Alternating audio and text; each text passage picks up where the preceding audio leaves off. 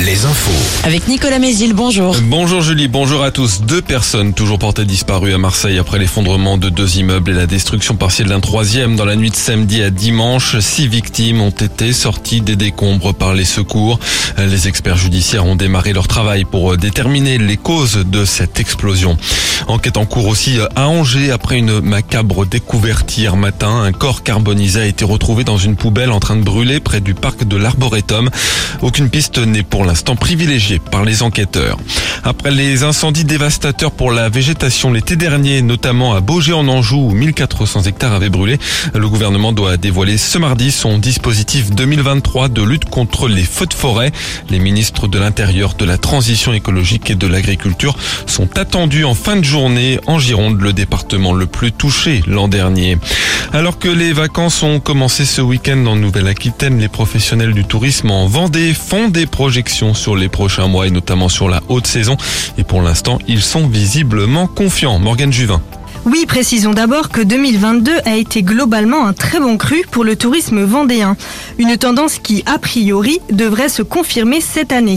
Beaucoup de réservations se feront au dernier moment, mais globalement, les professionnels sont plutôt confiants. Pour les prochaines semaines jusqu'à la fin juin, 75% d'entre eux prévoient une stabilité ou une amélioration de l'activité touristique.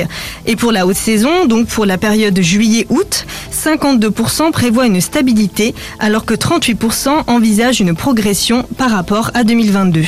Le foot, le mondial de Montaigu s'est achevé hier. Les Belges d'Anderlecht ont remporté la finale du Challenge des clubs. L'Angleterre, de son côté, s'est adjugé le Challenge des nations masculins. Chez les féminines, les États-Unis ont dominé les Françaises dimanche soir 1-0.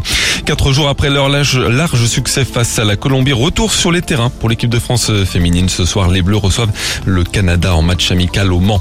En basket, on joue en Pro B. Ce soir, Angers se déplace à Vichy au Cholet Mondial Basket qui a pris fin hier. Bourg-en-Bresse a remporté la finale contre les Allemands d'Urspring Academy. Le Mans a pris la troisième place. Les jeunes de Cholet Basket sont 12e et bon dernier. En handball, l'équipe de France féminine affronte de nouveau le Brésil aujourd'hui.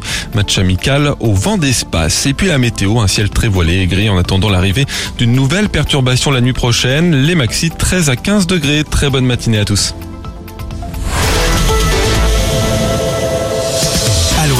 Alouette, Alouette. le 6-10, le 6-10 de Nico et Julie.